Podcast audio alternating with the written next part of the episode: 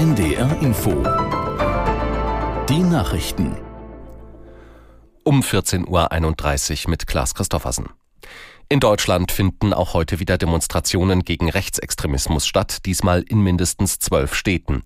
Um fünf nach zwölf startete die erste Veranstaltung in Bremen.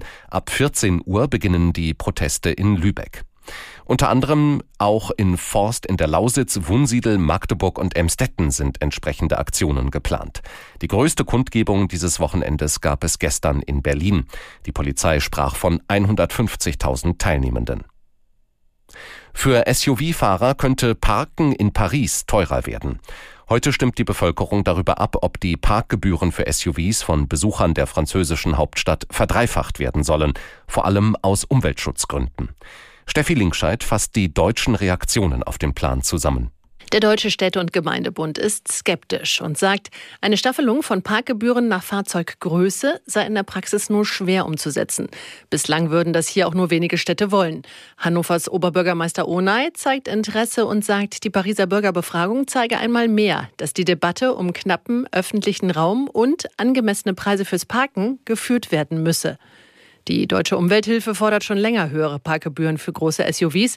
Der Automobilclub ADAC kritisiert das und meint, höhere Parkgebühren für Autos mit einem Gewicht über 1,6 Tonnen könnten keine Lösung sein, denn das würde auch Fahrzeuge betreffen, die keine klassischen SUVs seien.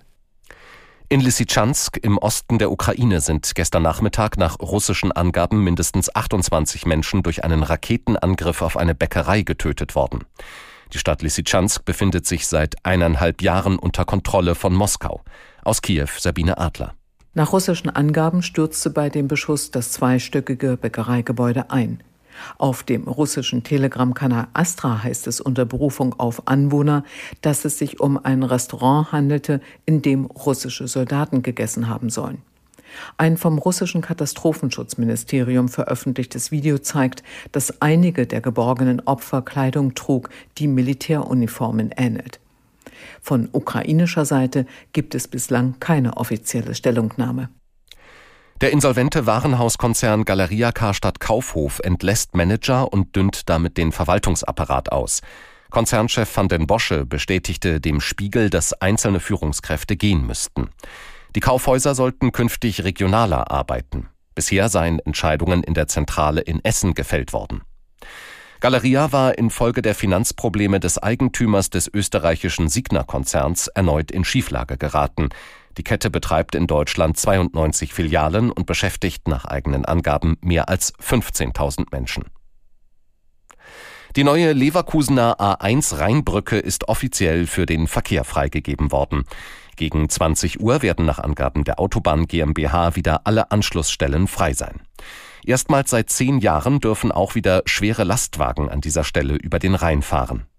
Die alte Brücke war 2014 für Lkw gesperrt worden, nachdem Fachleute Risse in der Tragwerkskonstruktion festgestellt hatten. Auch Autofahrer mussten Umleitungen fahren und vor allem im Berufsverkehr lange Staus in Kauf nehmen. Das Wetter in Norddeutschland. Viele Wolken, von der Ems und Nordsee her gebietsweise Regen, nach Osten hin länger trocken, 6 bis 11 Grad. Morgen zeitweise stark bewölkt und von West nach Ost ziehende Schauer, dazu sehr windig, 5 bis 11 Grad. Und die weiteren Aussichten, am Dienstag weiterhin bewölkt, dazu windig bis stürmisch, 6 bis 11 Grad und am Mittwoch wechselhaft und windig bei 3 bis 10 Grad. Das waren die Nachrichten. Punkt EU Kampf den Kokainkartellen. Das ist jetzt tatsächlich eine Mission, die die Europäische Union verstärkt aufnimmt. Das lässt aufhorchen, finde ich, und fragen, packen wir das eigentlich? Ist Europa dem gewachsen oder hat man doch vielleicht ein bisschen auch zu lange geschlafen, was dieses Problem angeht?